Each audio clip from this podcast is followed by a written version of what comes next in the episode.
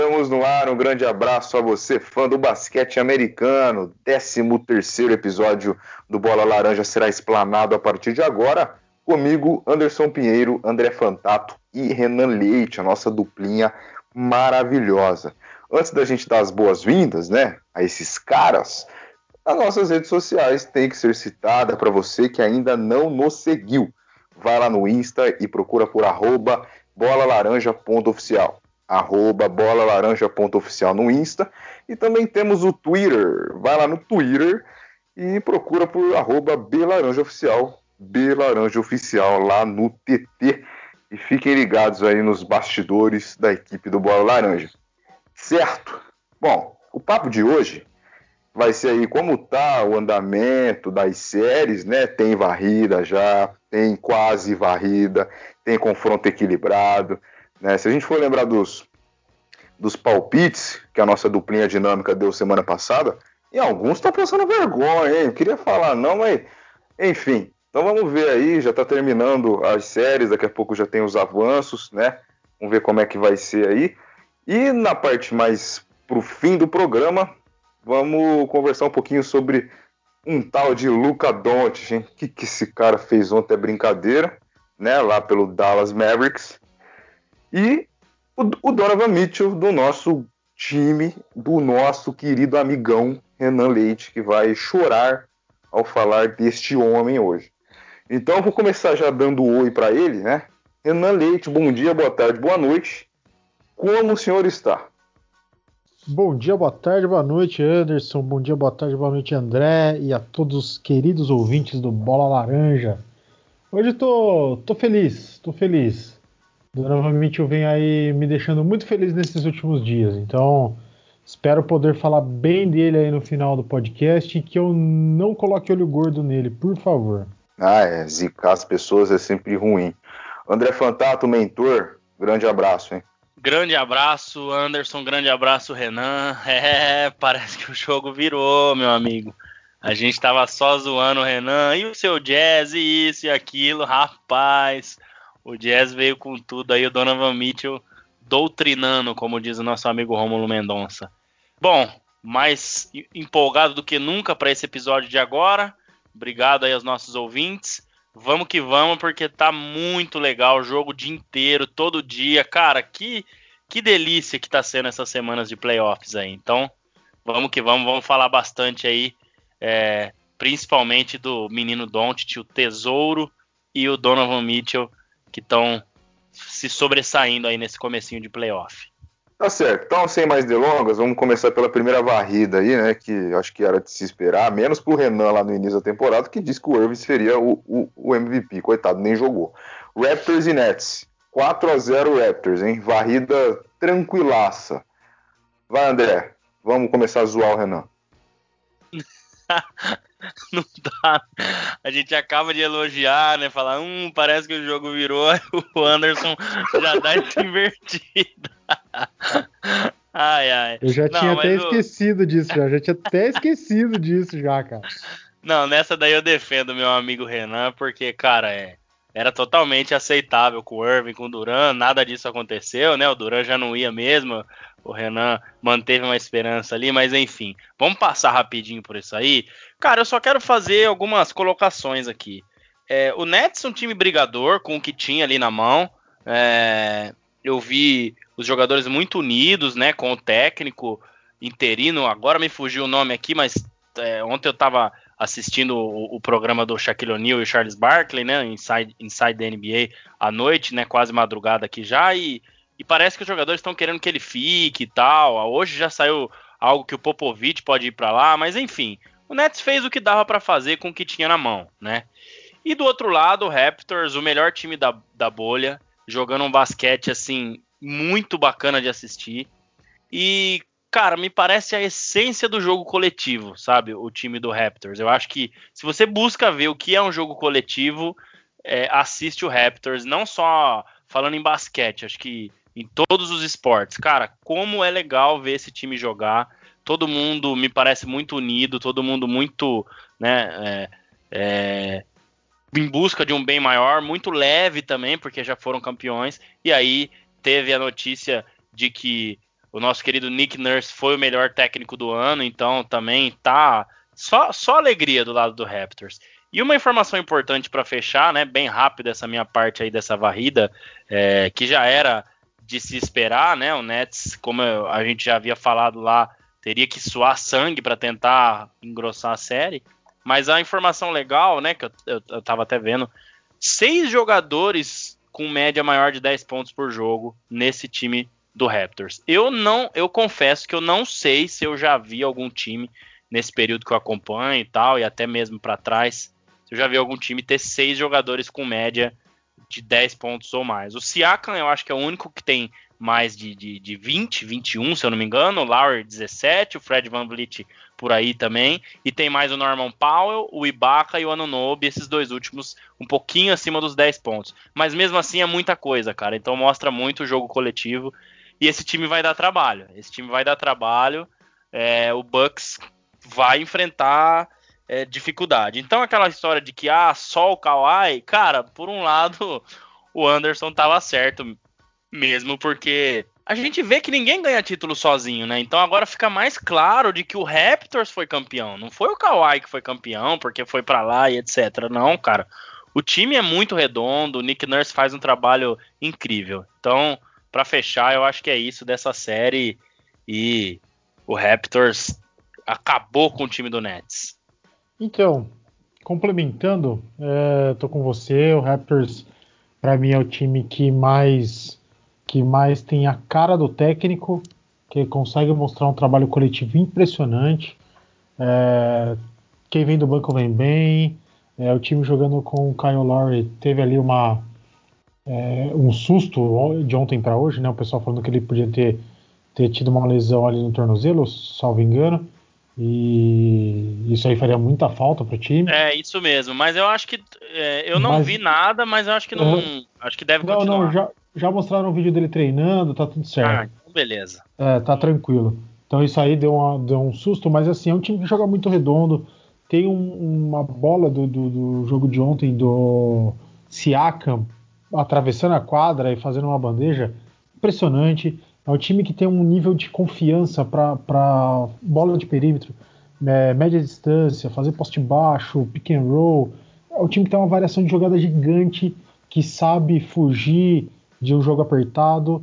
Tudo bem, né? O Brooklyn Nets realmente não teve como oferecer muita resistência. Tava ali com o técnico interino, tem um monte de coisa que aconteceu, um monte de, de gente lesionada. É, mas, cara, um time que mostrou um valor, né?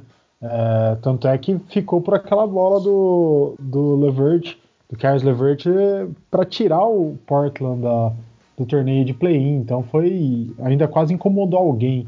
Mas realmente não tem muito. O, não tinha muito o que fazer. Eles tentaram ali até dar o máximo, mas contra um time tão redondo quanto é o, o, o Toronto, a gente vê o, o, tanto de dificuldade que o Nets tinha para realmente jogar. Pedro tinha comentado é, aquela vez que ele participou com a gente, falando, né, quem o, o Nets vai levar para a bolha. Realmente, ficou muito difícil para eles. Eles ainda fizeram um, esse primeiro round de playoffs digno. É, de certa forma, até tentaram oferecer uma resistência, mas realmente fica difícil. Nick Nurse, já anunciado aí como Coach of the Year é, para meu para minha felicidade, né? Depois a gente pode comentar disso em, em um outro episódio. Mais para frente a gente vem fazer o, aquele apanhado dos prêmios individuais e a gente volta a falar disso. É, então assim, é, Nick Nurse faz um, um trabalho excelentíssimo. É, é, difícil de enfrentar esse time dele. Já deu para ver naquela partida contra o Lakers que a coisa estava tava muito redonda. Agora né, nesse primeiro round, então acho que tem tem muito para a gente ver e agora acho que o confronto é, é, bem interessante de ver porque vai enfrentar um time que também veio muito, muito bem aí nessa, nessa série de playoffs, né? Tá bom, tá bom. Seguindo então é, para a segunda varrida, né? E última varrida por enquanto. Celtics e 76ers. É, acho que era meio que esperado, né? Se bem que a gente sempre é, aguarda algo a mais do 76ers, que a gente sempre vinha falando nos últimos episódios, até porque, primeiro, que eles têm a melhor pronúncia dos times da NBA, na minha opinião. Né? E segundo, que não está jogando bola como a linda pronúncia do nome deles. Celtics 4 a 0 Renan. Começa o senhor agora. Vou dizer que para mim foi uma até uma zebra, viu, Anderson? Acho que eu não pensava que o Celtics fosse conseguir fazer 4 a 0 no, no 76ers. Eu achei que o 76ers fosse roubar pelo menos um jogo. Mas a gente viu uma dificuldade gigante do 76ers de jogar. Custou o emprego do queridíssimo Brett Brown. Uh, acabei de, de, ler aqui que ele foi mesmo demitido. Uh, não deu, né? Realmente não deu. Um time que trouxe aí o Al Horford para ver se se a coisa engrenava, mas acabou perdendo a Ben Simmons aí para os playoffs. Mas mesmo com, com Ben Simmons, a coisa já não estava rodando bem já faz tempo. É, esse ano, principalmente, deu uma, uma entornada no caldo bem feia aí. E contra um time que eu não diria tanto quanto o Toronto Raptors, mas que joga um basquete super redondo também. É, então, o, o Boston Celtics que tem ótimos valores individuais, mas que juntos conseguem dar, dar ali uma, uma liga muito boa, cara. Jalen Brown, Marcus Smart, uh, Jason Tatum, Ennis Canter jogando bem, quem diria, né? Contribuindo ali pro, pro time. Tem aí a perda do Gordon Hayward, né? Ele teve uma lesão. É, eu não estou com, com a notícia aqui agora, mas ele perde uma boa parte. Ele deve voltar meio que para o final dessa, dessa semifinal, vamos ver o que, o que dá. E Kemba Walker, que veio esse ano para mostrar que ele estava meio perdido lá, lá no, no Hornets. Então, adicionou muito esse time. Esse time é um time que chuta muito bem do perímetro, é um time que tem muita variação de jogada também. Vai ser um confronto interessantíssimo contra o, o Toronto Raptors e 76ers é uma, uma surpresa ingrata. Eu não, não gostaria de ter visto essa, essa varrida para cima do 76ers, principalmente por ter Joe Embiid, Tobias Harris, que teve ali uma lesão até esquisita. Tá, já sabemos que está tudo bem com ele, mas foi feia, né? Teve um corte no, no rosto ali, bem feio. É, mas infelizmente um time que não deu liga. Vamos ver se no ano que vem a coisa melhora. E aguardamos esse, esse encontro aí de Toronto e Boston, que deve ser muito bom de ver, né, André?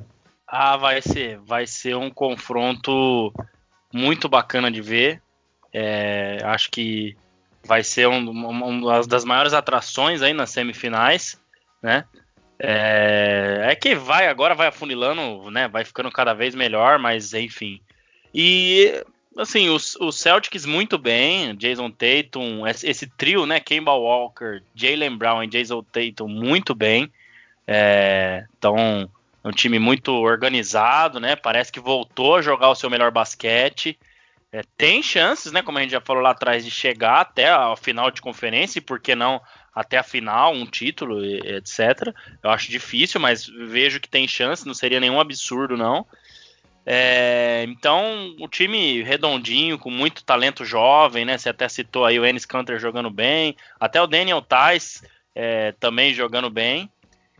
E por outro lado, cara, uma decepção muito grande, né? Tudo bem que não tinha é, o Ben Simmons, mas mesmo assim, é, uma varrida é difícil, né? Então, é, e não estamos falando assim de uma varrida é, Raptors e Nets, né?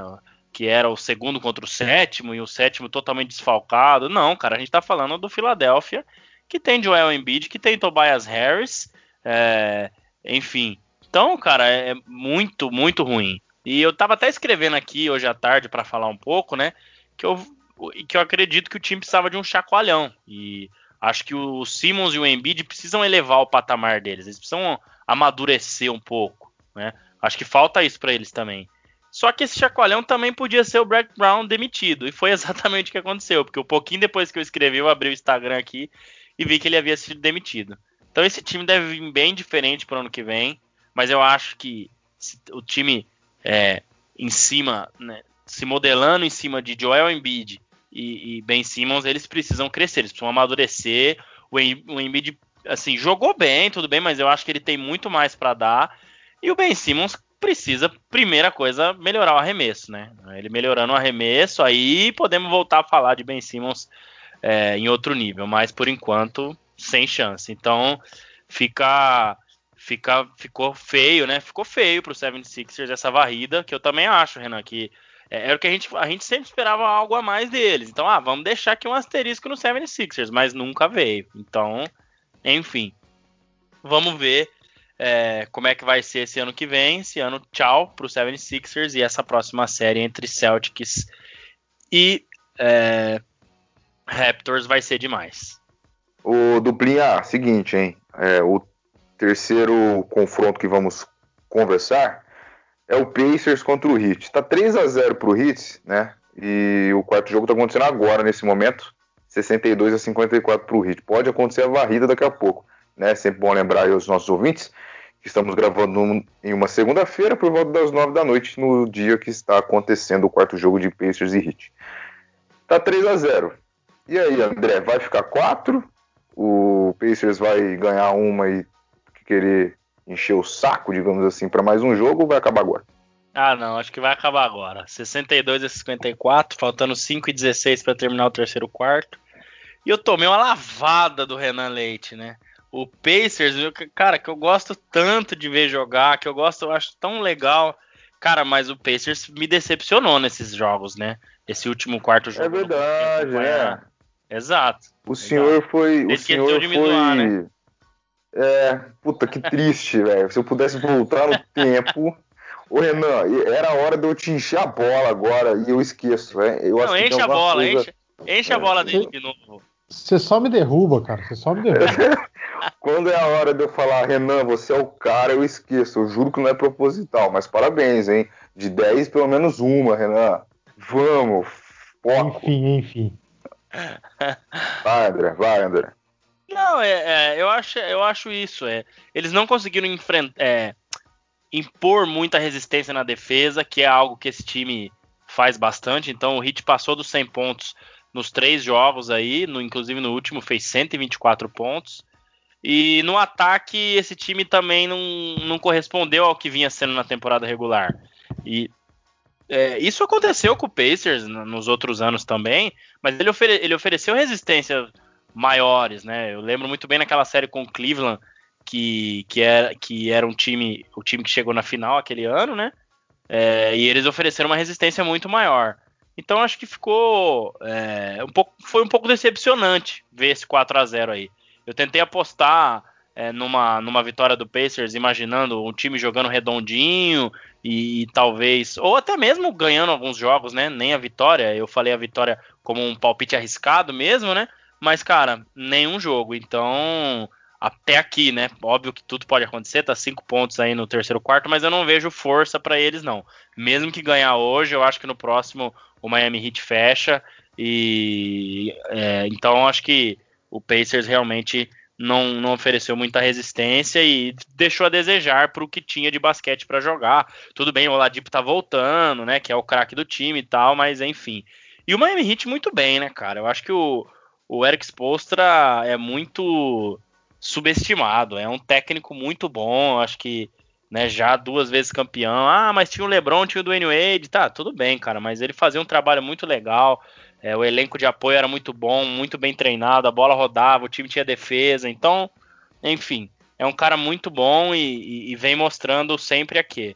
Jimmy Butler jogando demais nesse duelo com o TJ Warren. Não teve muita graça pro TJ Warren, né, Renan? Acho que ele só quis fazer uma gracinha ali para ver se tirava o Jimmy Butler, mas não, acho que ele já perdeu a evolução, né? Tem como voltar pro, pro, pro Pokémon anterior, porque o TJ Warren não arrumou mais nada, né?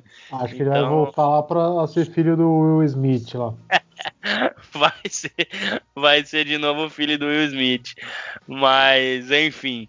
É, eu acho que é isso, cara. Eu acho que é uma pena. Eu gosto muito do Pacers. É, é, tem jogadores muito bacanas aí no time, mas enfim, não me parece, né? Ou tá bem encaminhado para não ser dessa vez. E aí, Renan? É, cara, enfim, eu acertei um palpite e foi um baita acerto, né?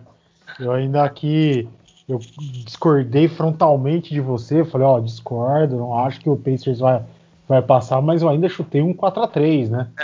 tá aqui Não, tudo tá bom, né? vai ser um 4x0. Você acertou quem fez o. Você acertou quem fez os quatro, né? Pelo Exatamente. um. Exatamente. Só, só para deixar aqui o nome certo, não ficar como filho do Smith, TJ Warren vai voltar a ser Jaden Smith. Pra gente não, não ficar só com filho de quem, namorado de não sei quem, marido de não sei quem. Vamos dar nome aos bois. É, é, se não cara... o senhor que é um clássico em cinema, eu nem saberia que aquele rapazinho era filho do Will Smith, mas. Olha aí. Olha você aí. tá falando, então vambora. é, então, cara, é isso que você falou. Nate McMillan tentou, fez de tudo, mas acho que o Ladipo voltando de lesão, tudo bem, jogou, ele fez bons, bons jogos, é, um baita craque, mas não conseguiu mostrar tudo que pode. TJ Warren, é, o que ele fez ali no começo, na, na bolha, no, no Sitting Games, não se mostrou para dentro dos, dos, playoffs, acabou fazendo valer aquilo que o Jim Butler falou dele lá no início do ano, falando que não tinha competição entre os dois, porque ele era muito fraco, ele não, não estava no mesmo nível que o Jim Butler, e o Jimmy Butler mostrou isso mesmo, né? não tem nem muito o que falar. É, e o time do, do Alex Polstra tem que, tem que tirar o chapéu. Realmente ele é muito subestimado. É um cara que sabe fazer bons times. Lógico, depois que o que saiu é, Jimmy Butler, que o Chris Bosh parou de jogar, o Miami Heat deu, ficou ali num limbo, cara, mas isso é totalmente normal. Todo time que dá uma, uma desmontada assim, até ele dar uma reerguida, a coisa demora um pouco. É, e foi, é... foi, um dos poucos times, né, Renan? Assim, sofreu, tudo bem, no primeiro ano, mas acho que foi o único time que, que não degringolou depois da saída do LeBron. Exato, Tudo bem, exato. tinha o Dwayne Wade e tinha o Chris Bosh, mas é. já em final de carreira, e eles acho que, se eu não me engano, foram até para playoff é, nesse Sim. ano depois que o LeBron saiu, mas muito pelo técnico e, enfim. Exatamente, e ele, e ele não leva os louros, né? Ele ficava Sim. sempre na, na uh, atrás dos, dos craques do time. Exato. Esse, né? esse, ano ele tá mostrando que ele tem que levar os louros, cara. Ele descobrir e deixar em quadra Kendrick Nunn, que fez uma temporada muito boa. É, Bud sendo levado aí, a gente até comentou que deve levar o prêmio de, de jogador que mais evoluiu no ano. É, hoje aqui no começo do jogo ele teve uma, uma montada aí de 8 ou 10 pontos logo no começo do jogo. É um cara é, é muito moderno, um pivôzão muito moderno. É, e o Eric Spoelstra tá sabendo tirar tudo o que tem de bom. Conseguiu encaixar Jimmy Butler, que tava ali trombando, não conseguindo definir muito bem onde ficar. Foi lá pro 76ers, não deu certo, porque brigou justamente com o Brett Brown. É, e esse ano no, no, Miami se achou, se encontrou totalmente. É, logo no começo, eu assistindo aqui agora é, esse quarto jogo antes da gente entrar no podcast entre Miami e Indiana. É, Duncan Robinson jogando muito bem, mandando muita é, bola. Esse, esse, aí eu queria fazer um asterisco, Renan, que eu esqueci, cara. Hum? Esse, esse cara ele tem basquete para ser um dos grandes arremessadores de três pontos aí da, da NBA, viu? Porque, cara, ele é muito bom arremessador, muito bom. Até esqueci de falar, foi bom você ter lembrado aí. Exato. Cara, Duncan Robinson jogando muito, é, é isso que você falou tem, tem bola mesmo para ser um dos grandes arremessadores da liga. É, então, até Kevin Oline que tá, tá entrando bem na rotação, quem diria?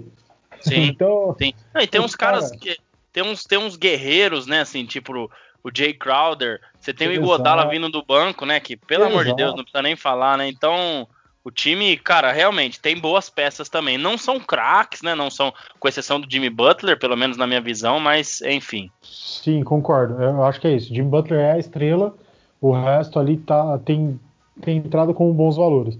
Mas é muito mérito, eu acho que é muito mais mérito do Eric Spoelstra do que esses bons valores que Sim. eu acho que até ele conseguiu mostrar que, que eram bons valores. Ninguém, antes da temporada, ninguém falava que eram bons valores que ele tinha. Sim. Então, acho também. que esse, esse confronto aí é surpreendente. Eu não achava que o Miami fosse é, dar essa varrida que ele deu. É, fico até um pouco triste pelo Indiana, que, que é um time bom, cara, mas já foi aí pro, pro, pros playoffs sem Domantas Sabores, que é um cara que contribui demais para esse time. demais e eu acho que deu uma sentida e, e cara, é, não deu, não deu pro, pro Pacers. Acho que hoje aqui, tô vendo aqui, tá 68, 62 no terceiro quarto, tá todo seis minutos, se eu não tiver errado, que meu tá muito longe da minha vista e o meu óculos tá precisando atualizar. É, faltando seis minutos, não, tá faltando 36 segundos, só pra você ver que o óculos tá bom. oh, pelo amor de Deus, vamos comprar um óculos aí, Anderson, pro, pro, pro Renan, porque tá feia a coisa lá, hein?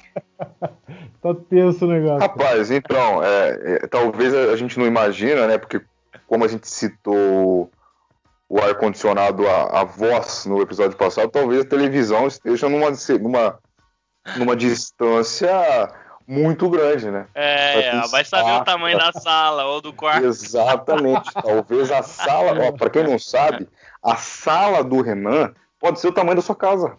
Só, só, só, só a sala, velho. Então é isso. O Anderson foi muito bem nessa, lembrando da história do ar-condicionado. Sensacional. Eu, ai, ai, eu só vou poder rir, eu não vou, eu não vou nem responder, eu só vou rir, cara. ai. Mas é isso, é, foi, foi impressionante. Acho que ninguém esperava que fosse ter essa varrida toda aí. E mérito do time do Hit. E vamos ver. Provavelmente um duelo entre. Provavelmente não, né? Vamos. Já, dá para cravar, eu acho. É, entre Hit e Milwaukee. Eu acho que a coisa. Cara, a gente vai falar do Milwaukee ainda, mas Hit tem chance, viu? É. Sim, a gente vai falar do Milwaukee neste exato momento, que é o quarto e último confronto da, do lado leste. Tá 3 a 1 né, pro Milwaukee. O Magic até fez uma graça aí, né, ganhando um jogo. É, se eu não me engano, acho que vocês tinham até falado que o Magic podia ganhar um jogo, mas que o Bucks passaria tranquilamente. O senhor Giannis jogou bola ontem. Impressionante. O... Com quem eu vou começar agora? Vamos lá. André mesmo. André, 3 a 1 Nada de, de surpreendente, né? Não, não. Tirando a vitória do Magic, acho que não. Eu acho que é muito aquela. é muito aquela coisa de. Ah, vamos, né? Vamos. Já tá ganho. Não, já tá ganho, mas ah, podemos ir de leve, porque é o Magic mesmo. E, e o Magic acabou colocando uma exclamação aí no, no, no, no, no caminho do Bucks. E às vezes é até bom para você ter alguns exemplos e conseguir aí. É, ajeitar a casa antes de uma eventual final, que aí é mais difícil. Você perde um jogo numa final, né? O seu adversário obviamente vai ser melhor, então é mais difícil. Mas o Bucks se ajeitou, venceu três jogos, como você falou, né? Foi, na verdade foi hoje à tarde o jogo do, do, do Bucks é, na vitória por, de 121 a 106. É, o Giannis jogou demais, 31 pontos, 8 assistências e 15 rebotes. Esse número de pontos e rebotes dele é, fica parecendo que ele é um pivô, né, cara, quando você fala essa, essa estatística dele. Então, se eu não me engano, ele tem estatísticas melhores do que o Shaquille O'Neal, alguma coisa assim. Então, cara, é, é assim, é, é, é, é impressionante esse cara mesmo. E o elenco de apoio vem ajudando um pouco mais. Mas eu ainda vejo o Bucks um pouco longe daquele basquete que eles praticavam antes da bolha, né? E no finalzinho ali antes do, do é, da pandemia, eles já estavam caindo. Então, cara, não, não é aquele Bucks de meados de janeiro, né? Que teve é, várias vitórias seguidas e tal. Então, é, eles, eu acho que eles ainda têm que melhorar. Eles ainda têm que melhorar. Eu acho que é, o time né, tá ficando cada vez melhor. É, é, natural mesmo o movimento. Mas se a gente comparar com outros times, já conseguiram é, essa forma, né? O Raptors é um grande exemplo disso. Conseguiram essa forma mais rápido. Então o Bucks tem que ficar esperto sim, porque para o Miami Heat a coisa é mais embaixo. E eu também acho, igual o Renan falou, que eu não colocaria um 4 a 0 4 a 1 nessa série aí não, cara. No mínimo aí uns 4 a 2 né? Vamos falar, ah, se a gente for pensar o primeiro contra o quinto colocado, tal, né? Agora se a gente for pensar no basquete jogado, dá até para pensar numa vitória do Miami Heat e tudo mais. Então, é, eu vejo o Miami Heat mais redondo do que o Bucks agora. Óbvio que o Bucks tem muito mais potencial e tem um cracaço de bola. Então, ele conseguindo ficar mais redondo até lá, óbvio que, que aí, aí eu realmente não vejo chances para o Miami Heat. Mas do jeito que estão jogando hoje, eu acho que o Miami Heat é, Tem chance sim. E a gente sabe que no playoff é muito assim, né, cara? A gente fala isso hoje, amanhã já muda, tem muitos ajustes, muita coisa. Então, essa coisa de dar palpite é muito difícil, qualquer esporte, óbvio, né? Mas no basquete, como tem jogo dia sim, dia não, cara, é muito complicado. O que a gente falou segunda-feira passada aqui, muita coisa já não serve para hoje. Então, realmente é complicado. E do lado do Magic, fez o que dava para fazer. Né? Fez o que dava para fazer. É, eu acho que o time tem bons valores, né? Eu acho que o, o Vucevic é o grande craque do time, jogou bem demais hoje, 31 pontos, 7 assistências, 11 rebotes. Tem o Markel Fultz que, que melhorou, né? Ele tava como um cara que foi draftado e, nossa, esse cara não, não, não vai servir de nada, né? E até que fez bons jogos. É, o Fournier é um bom jogador também, mas para nisso, né? Para nisso, o time é, não consegue mais que isso. Então foi até onde dava para ir, ganhou um jogo, igualzinho no ano passado, que ganhou um jogo do Raptors no, no first round, e acho que é isso, cara. Não tem mais muito para falar dessa série, não. O Bucks deve fechar 4 a 1 aí no quinto jogo. É, é o Orlando foi aquele engraçadinho, né? Ele veio, tirou ali um joguinho, todo mundo achou que ia ser uma baita zebra. Nossa senhora! golfinho. Exato. Sobe, faz uma veio, gracinha pulou, depois desce. Graça, já era. Sumiu. Foi bem isso. Então, assim, veio, fez a graça. Eu eu cheguei a ser um desses, um tontão desse que falou: louco, cara, foi que você se ferrar. Cara, não deu nem pro, pro cheiro depois. O Orlando Magic mudou para Miami, né? Que tem o Dolphins, né? Então virou Exato. Orlando Dolphins. Exato. Deve ser inspiração daqueles parques lá de Orlando que tem Só golfinho pode. fazendo acrobacia e tudo mais. SeaWorld, né? Deve ser a inspiração do SeaWorld. Exato. Então, cara, é, é isso aí. É, você já apontou bem. O Orlando tem ali bons valores. Primeiro jogo, o time estava até, até sem Aaron Gordon. Então foi super impressionante o que eles fizeram contra o Bucks ali. Acho que o Bucks entrou mesmo bem desligadão. Bem assim, putz, somos primeiro, vamos pegar esses caras que classificou em oitavo. E, putz, os caras não vão conseguir fazer nada e tomaram uma. E aí ligaram o alerta, já depois no segundo jogo em diante já entraram bem ligadão, não devem ter problema em fechar essa série aí na próxima, em 4 a 1 E, cara, eu ainda vejo o time. É, não que isso seja ruim, tá? Mas eu ainda vejo esse time muito dependente do, do Yannis. É, é o time que joga muito em função dele. Claro que isso é, é bom, porque ele é um cara que vai resolver sempre. Você não vê esse cara pipocar nunca. Mas, cara, se um time conseguir fazer ali uma marcação muito boa, começar a minar o jogo dele, eu vejo o Bugs em complicação extrema. É, fazer Bugs... o que o Raptors fez ano passado, né? Exatamente, exatamente. Eu acho que tá nesse mesmo patamar. Uhum. É, se alguém complicar o jogo do, do Yannis, o, o, o Bucks se complica totalmente. Acho que tem ali Chris Middleton, Eric Bledsoe é, para fazer bons jogos, tem Brook Lopes, tem essa galera ali que, que vai bem, mas, cara, é só ele, é só ele. É que ele é um cara muito acima da média, é um cara que provavelmente vai ganhar o segundo ano seguido como MVP, é, que faz toda a diferença, é um cara que, putz, ah, 90% do tempo bate a bola para dentro, aí sai igual um tratorzão limpando tudo que tem na frente e vai para a cesta. É um cara que é muito habilidoso. Então ele é, ele é um cara que faz o time jogar, jogar muito. É, mas eu acho que falta mesmo uma consciência coletiva desse time, fazer o time jogar um pouco, um pouco mais, é, sem depender tanto dele. É, eu acho que quando a coisa aperta, dá para ver um calcanhar de Aquiles no Bucks. Não que isso possa ser uma baita preocupação, né?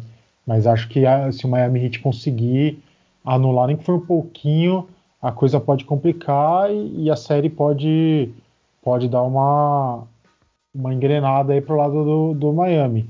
É aquilo que você falou, a gente vai ficar batendo aqui, vamos ficar arriscando, falando, ah, vai dar 4 a 0 4 a 3 e a gente vai ficar dando cabeçada toda vez, porque é difícil, a gente imagina uma coisa em cima de um histórico e chega na hora a coisa pode mudar. Alguém pode se lesionar, ah, o técnico pode achar uma arma nova, o time pode achar um jeito novo de jogar ali na, durante a série, né? No melhor de sete jogos, muita coisa pode acontecer, né? É, mas eu vejo o Hit realmente conseguindo complicar alguns jogos sim pro, pro Bucks. Se eles tiverem a, a esperteza e a, a habilidade né, de tentar anular um pouco o jogo do, do Antetokounmpo, acho que, que o, o Hit pode se dar bem. É muito difícil. Acho que com o time que o Hit tem, é muito difícil conseguir parar o Yannis. Mas, mas pode realmente complicar um pouquinho, sim. Queridos, no momento em que Miguel Olímpio nos manda um beijo na testa de cada um de nós. Tá? Oh, tá muito obrigado. Deixa, deixa eu falar um pouco do Miguel rapidinho, cara. Que momento é... maravilhoso. eu tô, eu tô pra, pra mandar um abraço para ele aqui. Toda vez você fala, e eu, a hora que você fala, eu fico pensando, pô, hora que voltar, vou mandar um abraço pro, pro Miguel. Eu sempre esqueço. Aí o assunto volta, parece que a gente nem dá bola para ele aqui. Só quero falar que, cara, é, os textos do Miguel são sensacionais. Quem puder, quem tiver interesse, entra e leia. É, vamos colocar a, a, galera a par da, da, da situação, de tudo aqui. É, o Miguel não é um cara tão ligado a basquete há tanto tempo assim, né?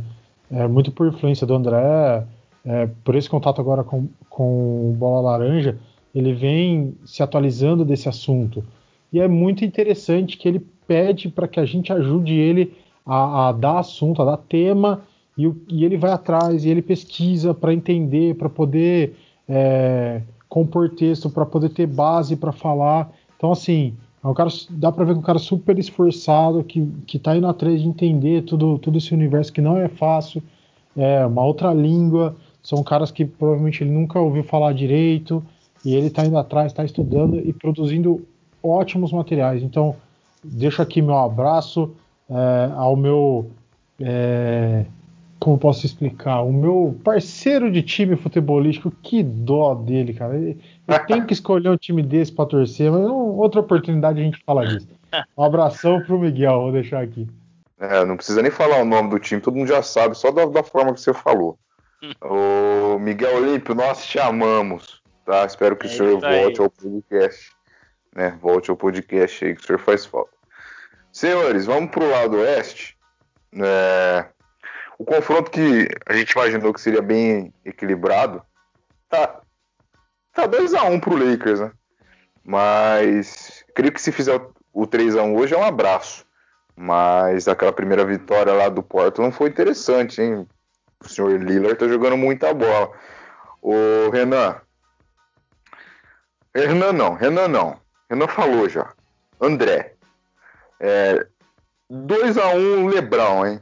contra o nosso querido Damian Lillard. O jogo 4 é logo mais, né? Daqui a pouquinho vai começar. O que, que você acha, hein? Você acha que vai dar um 2 a 2 Você acha que já o Lakers já vai abrir o terceiro? O que, que você pode falar sobre esse confronto, que para mim é o mais equilibrado aí de todos, né? É, eu acho que me pareceu também só um susto, viu, Anderson? Igual foi o do, do, o do Bucks. Eu acho que o que a gente falou que o Blazers poderia equilibrar seria se jogasse bem na defesa. E isso não tem acontecido. No primeiro jogo, eu acho que até eles jogaram bem na defesa. Mas o Lakers, muito porque o Lakers foi muito mal no ataque. Então, o que, que isso quer dizer, né? Muitas bolas. Cara, Caldwell Pope terrível, que eu falei que eu nem assisti o jogo seguinte se ele jogasse, e agora ele calou minha boca nos jogos 2 e 3, jogando muito bem. Então, é, eu, eu acho que eles não estão conseguindo achar respostas para o Lakers nos jogos 2 e 3. Essa série ainda está em aberto, tá? Mas eu acho que o Lakers agora deve levar até o fim, é, vencendo os jogos, talvez um 4 a 2 aí, dependendo do que o Blazers fizer de resposta. Cara, não dá para o Ração Whiteside ser titular, tá? Falando do lado do Blazers primeiro. Não dá.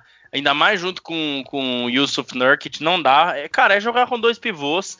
E o Lakers que gosta muito de ter o Anthony Davis que sai lá fora, é, vai jogar lá no perímetro. Então, cara, eu, eu acho assim uma bobagem muito grande ele ter feito isso. Tudo bem, é, ele não tinha peça de reposição, é, mas assim, cara, ele poderia ter mantido o jovem Wayne Gabriel, é, que, que fez um primeiro jogo interessante, né?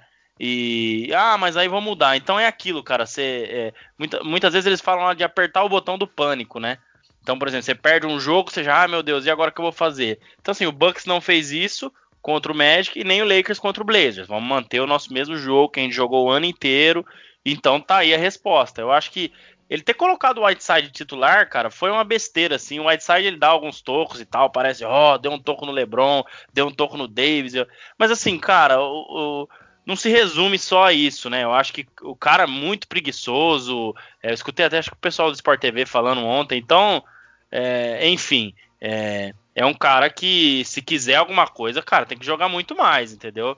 E, e, e o técnico também colocar ele, assim, é, eu acho que não não, não dá para ter esse tipo de, de, de, time de formação titular com dois caras muito grandes ali e sem mobilidade para sair para fora. Então é, o Lakers acaba ganhando disso daí. E no Lakers, cara, a defesa é impressionante. Eu acho que é, talvez quem apresentou a melhor defesa até aqui. Por que, que eu te falo isso? Porque o ataque do Blazers é muito forte. É muito forte. Com Damian Lillard, CJ McCollum, Carmelo Anthony, o Nurkic lá embaixo também. Whiteside, óbvio, ajudando às vezes, mas mais desligado do que tudo.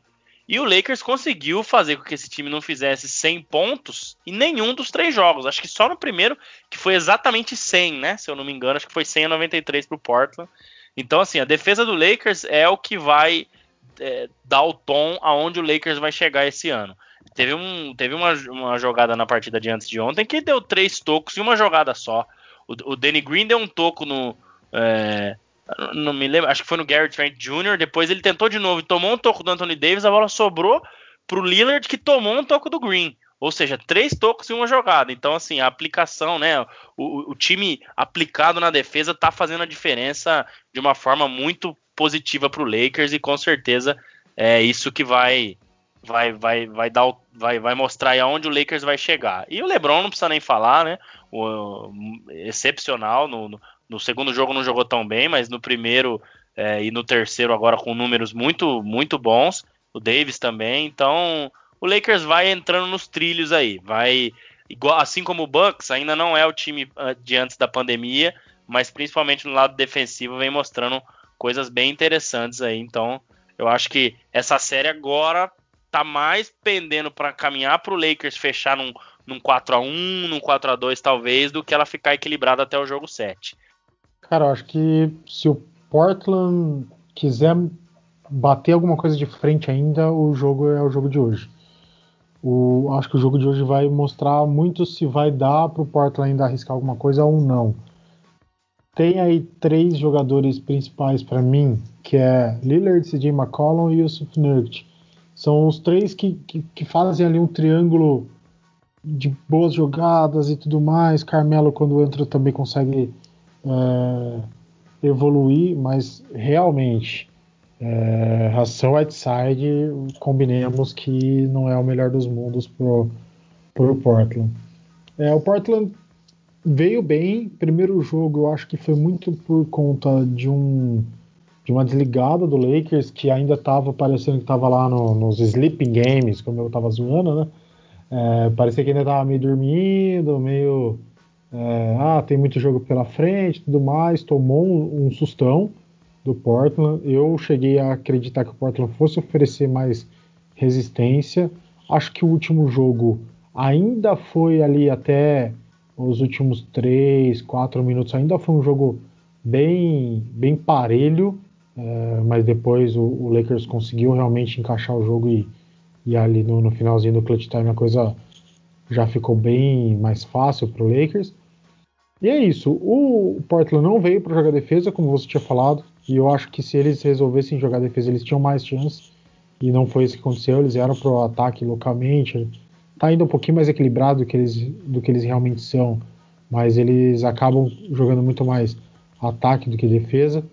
O Lakers está com uma defesa muito consistente, voltando a ser aquela defesa de antes da, da parada da pandemia. Acho que o Lakers ainda realmente não encontrou o melhor basquete ali melhor jogo, ainda tem gente em, em evolução. É, Caldwell Pope, pelo amor de Deus, né?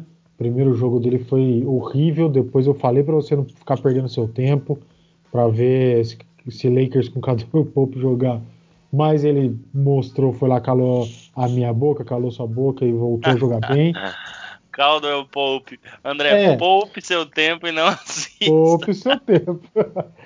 Cara, é, sabe o que eu acho? É que a gente não pode confiar em KCP, esse é o problema. É, exatamente. Ele, ele mostra ali que ele é um bom jogador, faz dois jogos ótimos, mas ele pode repetir um jogo igual o primeiro. E aí eu acho que o Lakers pode ter muita dificuldade, cara. Muita dificuldade. Então, é um calcanhar de Aquiles do Lakers. Ainda não é para se preocupar, não acho que vai dar problema para esse primeiro round, mas eu acho que talvez um, um, uma semifinal aí com com um time que, que, possa oferecer mais perigo, uma final aí que a gente tanto fala de Lakers e Clippers. Se o Pope, é, o KCP der uma, uma bombeadinha aí, a coisa pode ficar, ficar feia pro Lakers. É, acho que realmente vai dar pro Lakers agora. O jogo de hoje vai dizer muito, mas eu acho que vai. O Portland vai oferecer tanto perigo. Eu achei que fosse oferecer mais. Eu achei que fosse ter mais é, mais enfrentamento por, par, por parte do Portland. Vou aguardar o jogo de hoje ainda, mas eu acho que realmente o Lakers passa com 4x1 ou 4x2 aí mais, mais tranquilamente. É, só para fechar, hoje é o Mamba Day, dia 24 do 8, nomeado lá em Los Angeles, né? Então, é, são os números que o Kobe vestiu. Então, assim, acho que isso pode dar um gás muito grande, não só pro Lakers, né? Acho que pro Portland também. Todo mundo era muito fã do Kobe. E, enfim, acho que mais principalmente para o Lakers, né? O Kobe viveu lá, então, enfim, é vamos ver o que, que vem aí. Esse jogo vai ser divisor de águas mesmo. Ah, com certeza, com certeza. Hoje o Lakers vem até com um uniforme em homenagem, sim, né? Sim, um uniforme todo preto, com alguns detalhes em amarelo. É, tem que ser prestado todas as homenagens possíveis e imagináveis para esse cara que foi, que foi tão marcante, acho que para todo mundo no mundo do basquete. Então, realmente, sim. o Lakers tem um, um elemento a mais hoje aí. Bom, o próximo tá 2 a 2 hein? É... Houston e Oklahoma. Renan, é, você esperava tão equilibrado assim? Ou você achava que o nosso querido Houston Rockets do Barba ia fazer chover? Essas duas vitórias do Oklahoma cai como surpresa ou tá tudo normal? Não digo que é tão surpresa assim, não. A gente tinha comentado aqui que uh, o Houston tem o fator barba como, como um fator uh, predominante, um fator de, de diferença para o Oklahoma, né? Mas o Oklahoma nesse ano está tá se mostrando um time excelente, que tem ótimos valores. O André vem comentando sempre aí de Sergio Alexander e Danilo Gallinari, são, então são caras que estão jogando bem esse, uh, esses jogos de playoff. Eu achei até que depois dos 2 a 0 do Houston, o Oklahoma não fosse conseguir mais oferecer perigo, o jogo não estava encaixando, o, o técnico estava uh, eh, insistindo com, com o jogo de pivô e o, o, o Houston não está jogando com pivô, então a coisa estava. O, o Steven Adams na defesa não estava conseguindo fazer muita diferença. No ataque é, também não estava surtindo muito efeito. Então, hoje, vendo aqui o último quarto do jogo, é, o Oklahoma decidiu partir para o small ball também e ficar na base do arremesso, do arremesso, do arremesso. Até o terceiro quarto a coisa não estava entrando. O Steven Adams ainda estava em quadra. Uh, o time estava tentando muito arremessar do perímetro e a bola não estava entrando. Mas aí do ter, final terceiro quarto, começo do quarto, quarto quarto, a coisa começou, a bola começou a entrar e aí o, o, o jogo ficou igual. O Barba fez um primeiro ótimo jogo, fez um segundo jogo já é, mediano, um terceiro jogo já de mediano para bom. E, então, assim, quando o fator Barba não entra em quadra, a coisa se, se iguala muito. É, hoje o Chris Paul não estava jogando bem, mas ele estava distribuindo muito bem o jogo, estava conseguindo fazer o, o, o, time do Houston dar uma perdida ali. Eric Gordon hoje pelo Houston estava muito bem, é, vem vindo bem no, nos outros confrontos. Então, assim, o, o Oklahoma decidiu que para ganhar do, do Houston tem que jogar small ball, não vai ter jeito. É, vai ter ali uma hora ou outra que vai colocar Steven Adams em quadra para tentar uma coisa diferente mas viu que para ganhar deles tem que jogar igual, então eles se desfizeram de, de, de, de, tática e jogo que eles vinham jogando durante a temporada regular e os City Games e decidiram que é, com ferro fere, com ferro será ferido. Você vai arremessar, eu também vou e vamos ver quem é melhor. E é assim que tá. Então é uma série que para mim tá totalmente aberta. A gente comentou aqui de um 4 a 3 eu acho que vai ficar por aí mesmo. É bem perigoso decidido aí no jogo 7 e ser um jogo muito parelho. Tá todo mundo arremessando, é uma loucura ver jogo desses caras. É, você olha lá a estatística, aquela, aquele gráfico que tem a, a, o desenho do perímetro do garrafão e mostra as, os arremessos é, certos como um círculos, arremessos errados com X, não tem arremesso, de média, média distância. Ou é tabela ou é, arremesso de perímetro. Então, assim, vai ficar nessa aí. Quem tiver melhor calibrado no dia vai levar. É, é o que está aparecendo. É uma, uma loteria geral. É, eu acho que o que, que acontece é o, o Houston também, assim, o small ball, ele, ele é muito bacana e tal, mas é tem que tomar cuidado para não, não, acontecer o que aconteceu com o Golden State naquela virada época em 2016, de continuar insistindo na bola de três, continuar insistindo num jogo que às vezes depois não tá dando certo. Então, provavelmente, né, eu acompanhei pouco dessa série, né, mas é, o que eu vi, o Thunder conseguiu encaixar a marcação, conseguiu achar alternativas e o Houston agora vai ter que vai ter que achar alternativas para essas alternativas que o Thunder encontrou. Então, é, eu acho que né, o small ball do Thunder tá surtindo efeito, tanto é que empatou a série aí. Steven Adams jogou pouco hoje, né? 26 minutos. É um cara que costuma jogar muito mais, para cima dos 30, 35 e, e por aí vai. Então, vamos ver, cara. Vamos ver. Eu acho que o, o Thunder é, tem chance, sim. Eu acho que é um time é, bem organizadinho, né? Como eu falei, o Shea Gilgis Alexander, o Danilo Gallinari, que hoje nem foi tão bem assim, mas geralmente né, vai bem. E o Schroeder jogando demais hoje, né? Então, cara, é, é uma série que está totalmente aberta. É, eu acho que o Houston tem ainda né, a vantagem do, do, do James Harden e o Westbrook é, tá para voltar. Então também tem isso, isso aí que pode mudar um pouco a série, né? E enfim, eu acho que é uma série aberta, uma série né, muito aberta. É, é, 2 a 2 né? Igual a, a, que a gente vai falar depois também do Clippers e Mavericks.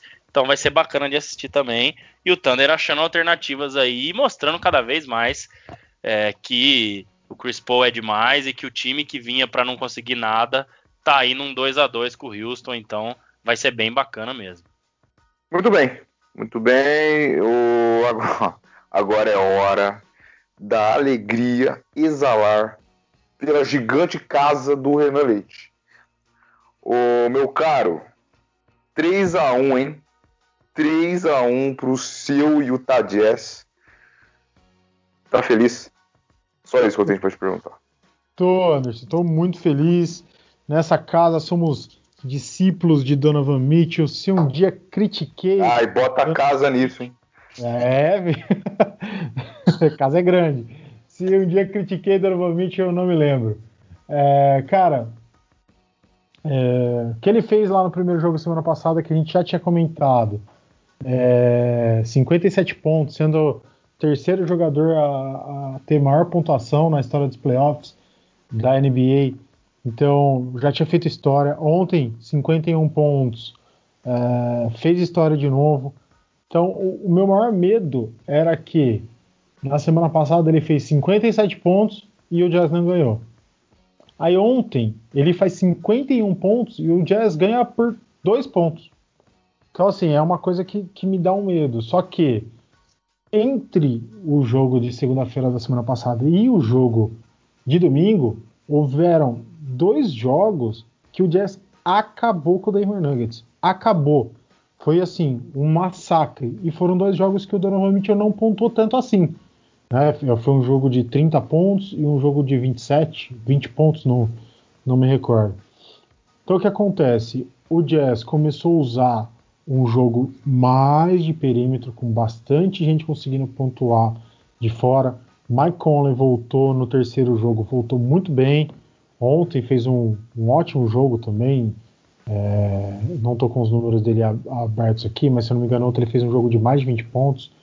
É, Jordan Clarkson, por mais loucura que seja, por mais confiante demais que ele seja, tem, tem sido um, um bom sexto homem. É, então, o Jazz conseguiu se achar, tá ainda um pouco longe daquele jogo que a gente comentou já por algumas vezes aqui, de um jogo bem apoiado, de, de muita gente pontuando e tudo mais. Tá deixando de pontuar bastante com o Gobert ali, ali embaixo do aro. É, o Gobert está sendo um cara muito mais de conseguir é, abrir espaço e de defesa do que um cara de, de pontuar, que ele costumava ser um cara de pontuar bastante. É, e o efeito Donovan Mitchell, é, não tem o que falar. É um cara que é, já vem mostrando que é um bom jogador desde a primeira temporada dele. A gente já comentou isso aqui, que para mim ele merecia ter sido é, Rook of the Year naquele ano, não Ben Simmons. É, e ele está se mostrando cada dia mais. Ele vem aí para ser, um, já é um All-Star, né? Já participou do, do All-Star nesse ano. Está é, se mostrando que vai ser um, um jogador grande. Ele já está ali junto com o Gobert, sendo franchise player do, do Utah Jazz. Acho que no ano que vem ele já vai ser maior que o Gobert, depois de todo esse feito que ele está que ele tá fazendo nesse ano. E, e é um cara para deixar o nome na história. Eu espero que tudo isso que eu, que eu estou falando dele não seja é, um olho gordo e que depois que eu acabe esse podcast ele pare de fazer o que ele está fazendo.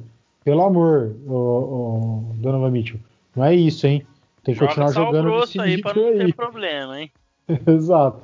Então, continua jogando nesse nível aí. Ele é um cara muito completo. Ele é um cara que tá com arremesso em dia. Eu tava ouvindo o Bulga falar dele mais cedo. O Bulga falou que ele é um cara que ele não tem vergonha na cara, o, o Donovan Mitchell. É, ele arremessa mesmo, se ele errar na outra ele vai tentar de novo. E aí ele, ele tem bom arremesso para conseguir. No jogo de ontem, tem uma, uma bola que ele leva um, um tocaço do, do Paul Millsap. E, cara, Sim. depois de um toco daquele, para você perder a confiança é, é, muito rápido. A bola vai para fora, é posse do Utah, a bola volta para ele e ele faz uma cesta de três em cima do Paul Millsap. Na cara dizer, dele. É. Exato. Então ele, ele não perde a oportunidade. É, é, um cara que realmente não tem não tem vergonha de estar tá ali arriscando tudo o tempo inteiro e tudo mais. Isso aí já foi prejudicial para o Utah. O Utah já, se, já, já perdeu muito jogo porque ele tem esse excesso de confiança. A diferença é que agora o jogo dele está acontecendo. Ele continua sendo o mesmo cara de tentar é, muita bola sozinho, de não distribuir muito jogo em muitas vezes, só que nesses últimos quatro jogos a coisa está acontecendo. Ele está indo para dentro, a bola está caindo de fora, o time está ajudando e está dando tudo certo. Então, assim, é, eu até comentei semana passada, eu já tinha lido isso de opiniões de outras páginas que eu sigo e tudo mais, de que essa série seria uma série até tranquila para o Denver, que tem um jogo muito mais completo. Cara, Denver tá aí com, com o Nikola Jokic, né, o nosso querido Joker, jogando muito. É um cara, um pivôzão que sabe arremessar de fora, que é um cara super difícil de marcar. É, é um cara de, com uma boa defesa tem Jamal Murray aí que fez 47 pontos naquele jogo que o Donovan Mitchell fez, fez 57, acho que ele fez 41, se não me engano. E ontem fez o career high dele, fez 50 pontos. Cara, é, o que ele tá fazendo também é, é muito louco. É que o, o Jazz conseguiu é, engatar uma sequência de três vitórias aí. Então a gente achou que, acho que todo mundo, né, pensou que fosse uma série mais tranquila para o Denver e a coisa virou. É, não acho que o Jazz esteja tranquilo. Acho que vai ser um jogo ainda, o, o, o jogo de número 5, que pode ser o, o jogo de 4 a 1 do Jazz, vai ser um, continuar sendo um jogo difícil. E eu não vejo, é, já, já projetando o Jazz na próxima fase, eu não vejo esse jogo do Jazz tão efetivo contra um time mais difícil, contra um, um Clippers, por exemplo, que, que pode ser o adversário. Acho que se o Jazz continuar nisso aí, tendo um Kawhi para marcar, tendo ali um, um Paul George, um Montrezl Harrell vindo do banco, já a coisa já fica bem mais difícil. Mas vamos curtir enquanto é tempo, né? Viva Donovan Mitchell. É, cara, assim, é incrível o que o Donovan Mitchell tem feito. Eu acho que o Jazz elevou o seu jogo E a chegada do Mike Conley mudou também um pouco. É, não que mudou a série, o Jazz já vinha vencendo, né? Ele chegou no último jogo, mas assim, no penúltimo jogo, né? Mas assim, nesse último jogo, 26 pontos, cara, muito bem. E o Jordan Clarkson, como o Renan falou, queimando minha língua também. É, mas assim, é um cara que ele, ele tem, né? Ele tem habilidade, ele tem arremesso, tudo, mas é, é aquele basquete louco, né? Então, 24 pontos, zero assistências, né? Ontem, então você vê que o tipo de jogo dele é esse mesmo, de arremessar, de finalizar. Ele tem um pouco da, da, da, da mentalidade do Kobe, né? Jogaram juntos, então acho que ele, ele às vezes leva isso e que bom que deu certo. E, e, e, achando alternativas na defesa também, conseguindo marcar bem o time do, do, do, do Nuggets. Eu acho que o Jazz tem conseguido é, tirar um pouco do volume de jogo de outros jogadores, exceto o Jokic e o Jamal Murray. Isso tem ajudado bastante o Jazz, porque era um time que também vários jogadores pontuavam, né? E o Mike Malone tá decepcionando também, tô achando assim, em achar alternativas, né? Eu acho que fez 1 a 0, deixou abrir 3 a 1 e aí, um abraço, né, cara? Agora é muito difícil o Jazz perder. 96% dos times que abriram 3 a 1 na história da NBA fecharam a série. Então é um percentual muito grande. É difícil o Jazz perder três jogos, ainda mais do jeito que vem jogando. E um dos assuntos principais aí, né, o Donovan Mitchell voltando nele de novo, cara, é impressionante. É o que o Renan falou, ele tá com a confiança lá em cima, né? É apenas o terceiro jogador a ter mais de um jogo de 50 pontos numa série de playoffs, né? É, é o segundo, ele fez 57 no jogo 1 e 51 ontem. Se juntou a ninguém mais, ninguém menos que Michael Jordan, né? E Allen Iverson, dois cracassos e com a mentalidade matadora, né? Que é o que o, o Donovan Mitchell tem feito. Então é um cara que tem tudo aí para para ser aí uma grande estrela da liga. É, tá mostrando de novo aí nos playoffs que, que é um, um jogadorzaço, né? Assim como foi no ano passado nem tanto, mas no ano retrasado jogou demais também. Então o Jazz tem uma estrela muito boa na mão aí, junto com o Gobert, junto com o Mike Conley que vem bem também, vai, vai dar trabalho. Vejo, concordo com o Renan que eu acho que esse tipo de jogo contra o Clippers, que pode ser o adversário, até mesmo Mavericks, né? Tá em aberto ainda mas eu acho que não vai ser tão efetivo assim. É difícil depender de um cara só, principalmente contra defesas que tem caras que incomodam, né? É, esse tipo de jogador. Mas assim, o Donovan Mitchell é, é, incrível, cara, incrível. Ontem, assim, tava impressionante o nível de confiança dele, tudo mais. E, e o Jazz vem aí para fechar a série. Eu acho que amanhã o, o Denver me parece já sem força, sabe? Pode até ser que ganhe o jogo, mas não tem força para ganhar três jogos, né? Acho que nenhum, né? Acho que amanhã o Jazz ganha. Enfim, vamos ver o que que, o que, que como é que vai ser é, esse jogo de amanhã. Mas assim, Donovan Mitchell sendo o cara ou um dos dois caras do playoff, dos playoffs até aqui, que o próximo a gente vai falar agora, né? É, André, é agora. Então, foi até interessante, senhores, já emendar o assunto principal do Donovan Mitchell dentro do confronto, né? Já matamos dois coelhos com as duas lindas vozes dos senhores. Então faremos a mesma coisa agora no último confronto do lado oeste, que é o Los Angeles Clippers contra o Dallas Mavericks, já emendando também o tal do Luca Doncic, né, que ontem resolveu fazer show, show de pelota. O... Deixa eu ver, Renan. E aí, hein? 2 a 2 né? A gente sempre cravou o Clippers na final da conferência. Se acha que o Mavericks pode continuar surpreendendo, pode ser muito decisivo esse quinto jogo aí. Quem abrir 3 a 2 acho que já dá um passo muito grande, principalmente psicológico, né, do adversário que perder. O Anderson azedou pro lado do, do Clippers, hein, cara. Doc Rivers colocou a barba que ele não tem de molho e tá é. com o olho bem aberto ali. O que acontece? A gente já tinha falado aqui que provavelmente Dallas daria um trabalho e conseguiria pelo menos arrancar um jogo, porque tem ótimos valores individuais. Tem Luca Doncic, tem ali Seth Curry, que é um bom arremessador, tem Kristaps Porzingis, que é um cara que está sempre incomodando, mas eu acho que ninguém esperava que o menino, o tesouro da mamãe, né? Menino Luca Doncic fosse estar tão on fire como ele está. É, Luca Doncic está mostrando aquilo que a gente já falou aqui, que é um dos grandes caras da, da liga, um dos grandes estrangeiros da liga. É, a gente falou que provavelmente daqui a um, dois anos ele vai ser um cara pronto para desbancar grandes estrelas. Ele já está mostrando que esse ano mesmo ele vai, ele vai fazer isso. Eu comentei lá uma coisa que eu, que eu vi o Romulo Mendonça da ESPN falando, é, que o Luca Doncic faz o time dele pular etapas e é isso mesmo. A gente veio aqui, falou que o, o Dallas não teria forças para ganhar do Clippers e a gente hoje já começa a acreditar que essa coisa pode acontecer simplesmente porque o Luca Doncic está inspiradíssimo. É, o que ele o que ele está fazendo contra um time do calibre do Los Angeles Clippers, que é unânime, é, todo mundo que comenta basquete, que consome o produto basquete, sabe que esse time do Los Angeles Clippers é muito bom. É muito bom. É um time que tem dois caras que vêm do banco, que estão disputando o, o, título de sexto homem do ano, que é o Williams e Motors Harrell.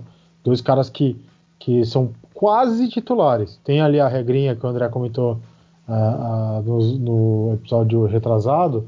Uh, então, assim, eles são quase titulares, mas eles jogam tanto e, e, conseguem virar tanta bola que tem hora que a gente confunde e acha que eles, esses caras são titulares.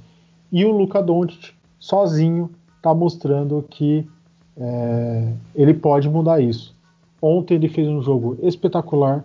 Ele já tinha feito um outro jogo. O primeiro jogo uh, uh, de playoff dele, ele fez. Eu me desculpem, eu não abri a informação, mas ele fez um jogo, se eu não me engano, de 43 pontos e já é o maior, a maior pontuação de um estreante em playoff.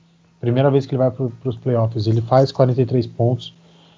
Então a gente consegue ver o quanto esse cara é diferente. Ele está arriscando bola.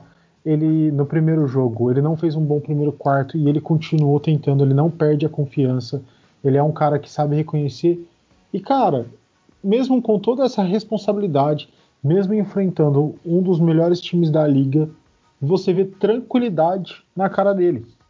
É, no, no, terceiro jogo teve ali um, um jogo pesado do Clippers para cima dele, né?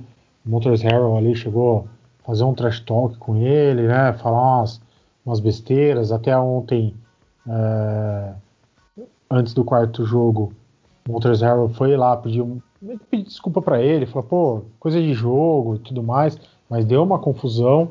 É, já no primeiro jogo, o Porzingis foi foi ejetado do, do, de quadra justamente por ter comprado uma briga que o, o, o Don't arrumou lá em quadra. E, e, mesmo assim, ele é sereno, cara. Tem um. Hoje eu vi um videozinho e um dos intervalos do jogo de ontem, aquele jogo super pegado, aquele jogo que foi do jeito que foi, pra prorrogação e tudo mais. E, cara, no intervalo ele tava fazendo desafio de, de garrafinha de água, jogando garrafinha de água para cima, sabe? E ele não perde o foco mesmo assim. Então ele está numa mentalidade muito acima do que a gente do que a gente está acostumado para caras que são praticamente estreantes na liga. Então a gente fica boquiaberto de ver um, um, um cara desse, desse nível, uh, desse tipo de basquete, um cara que joga um basquete super moderno, que sabe distribuir jogo, que tem habilidade, que não se esconde do jogo, que não tem medo de jogar para cima de Kawhi, de Paul George, que sabe bater para dentro, que sabe arremessar. O que ele fez ontem no, no Game Winner foi qualquer coisa de, de, de, mais bonito que eu já vi na vida, né? É um jogo que ele tá perdendo de um ponto, ele segura a bola, ele bate, ele vai para dentro, ele faz um, um step back e, e, e, mata aquela bola. É uma coisa linda. Uh, então, sem querer enaltecer demais, mas já enaltecendo o que o Luca Doncic está fazendo, é, a gente tem que acompanhar muito bem porque é histórico. O que ele está fazendo é histórico. E do lado do Clippers, o Clippers está jogando o mesmo basquete que ele vem jogado. É, tá ali mostrando que o modo playoffs dele não era tão diferente assim do, do máximo que eles já mostraram durante a temporada. Então eu achei que o Clippers fosse até jogar muito mais, mas ele tem aí um, um Paul George que não está num dos melhores dias, que não vem fazendo bons jogos, que tá atacando bola no aro, maçando o aro toda hora, mas é o Paul George, cara. É um cara de nome, é um cara que sabe defender bem, é um cara que você vai dedicar uma marcação especial em cima, então ele vai, ele vai abrir espaço em quadra, é, mas não tá bem. Então, para mim é uma série que estava definida, que seria um 4 a 1 para o Clippers tranquilo. Hoje eu já consigo ver ela quase como, como indefinida. É, ainda acho que o Clippers tem boa vantagem, muito boa vantagem, porque é um time mais completo mesmo, né? O Dallas depende muito do Luka Doncic e assim como a gente comentou aqui do Bucks, que depende muito do Antetokounmpo, não é uma coisa ruim depender do Doncic, porque quando você tem um cara desse no time, você vai depender dele bastante durante o jogo. Depende demais e aí às vezes ele não consegue acertar ali dois, três lances, o time começa pode começar a perder um pouco de confiança. Contra um, um Los Angeles Clippers, isso pode custar um jogo. É, então acho que ainda tem essa diferença. Clippers ainda está com, com, uma vantagem é, de jogo em cima dessa série, apesar de estar empatada. Mas o Clippers já tem que começar a colocar a barbinha de molho e ficar esperto com esse menino aí, com o tesouro da mamãe, que esse cara é sensacional. É ou não é, André? É, cara, é sensacional. Eu até escrevi aqui na minha, nas minhas anotações, né, que ele tem assim um, um, um potencial para ser o novo LeBron James, né, cara? Eu acho que em força física não, mas o estilo de jogo, né, de distribuir bastante e tal, é muito parecido. É óbvio que ele tem coisas melhores do que o LeBron, o arremesso de três, né? Outras piores, né? Acho que é o tipo de infiltração e tal. O LeBron é um cara que é mais forte e, né, para bandeja e tudo mais mas lembra bastante, cara. Até essa questão dele é, querer é, organizar o time, tá com a bola a todo momento. Então, assim, é incrível. O que ele fez ontem foi incrível. E assim, a gente tá falando do Clippers, é, que tem peças como, por exemplo, o Kawhi, que é um dos melhores defensores da liga há muito tempo já. Então, e mesmo em cima do Kawhi, ele pontuou algumas vezes. Ele ganhou rebote do, do, do Morris, ele ganhou rebote do Paul George. Então ele também sobressaiu na força, né? Que não é assim a característica principal dele. Então o que eu havia falado lá no último episódio, né? Para não falar também que eu só falei besteira, que se esses caras dessem um passo à frente, né? Um passo acima, ele e o, e o Porzingis, esse time tinha alguma chance. E foi o que realmente aconteceu. O Porzingis um pouco menos, mas também foi importante em alguns momentos da série aí até aqui. E ele também. Ele também, é, assim, não preciso nem falar, né? O passo que ele deu foi gigantesco e tá jogando demais. O Clippers, cara, eu volto naquela questão, vou ser repetitivo, vou, mas eu volto naquela questão do que eu já havia perguntado pro Buga lá atrás sobre o que o Jeff Van Gundy falou uma vez, até os Cleveland, os Clevelands do LeBron lá atrás, né, aqueles anos de Cleveland e etc, que era o time não praticado durante a temporada regular é, situações que podem acontecer nos playoffs e isso está acontecendo, cara. Está acontecendo agora. O Clippers não tem achado saída em alguns momentos para defender esse time do Dallas, é, que é tão bom assim no ataque. Né? Você tem Tim Hardaway Jr. jogando bem, você tem o Seth Curry jogando demais, o Trey Burke ontem. O Trey Burke jogou no, no, no, seu Jazz, né, Renan? Ou não? Não lembro, não é, lembro. Eu acho que eu já vi o Trey, é, Esse cara já, já rodou tudo que é lugar, enfim. Mas então, assim, eles não estão conseguindo, cara. Então, porque esse time levou nesse ritmo o ano inteiro. Tiveram alguns jogos que eles apertaram um pouco mais? Tiveram, mas assim, eu não vi esse time, talvez, no que a gente espera dele, né? O Clippers, para mim, ainda deve atuações. Na temporada regular tiveram algumas, mas bem pouco, bem pouco, assim, né? Então eu acho que eles precisam entregar mais. Eles precisam entregar mais, se eles quiserem. Eles têm time para entregar mais. Eu acho que o Clippers é, ainda é o favorito, mas vai ter que dar um passo à frente. Principalmente o Paul George, que assim, que, que série ridícula o Paul George tem feito, né? Então, é, ele precisa ajudar mais o Kawhi aí, que é um dos poucos que tem feito o que a gente espera. O Lou Williams também ontem fez um jogaço. Mas voltando ao, né, ao, ao, ao Doncic, cara, é, é maravilhoso ver o que ele faz, ver a forma como ele conduz o jogo, ver a maturidade que ele tem. É, tem muito essa questão de ter vindo pronto para a NBA, né? Porque já tinha jogado na Europa, então isso ajudou ele demais. Então, assim, ele vai fazendo coisas que a gente, né, igual o Renan falou aí, usando aquele exemplo de que o, o Dallas vem pulando etapas e, cara, pode pular aí para uma semifinal. É, hoje eu já acho totalmente aceitável que isso aconteça. Né? Já acho que existe chance sim. É, um time não chega um 2 a 2 sem chance de passar, cara. É muito difícil você ganhar duas vezes, né?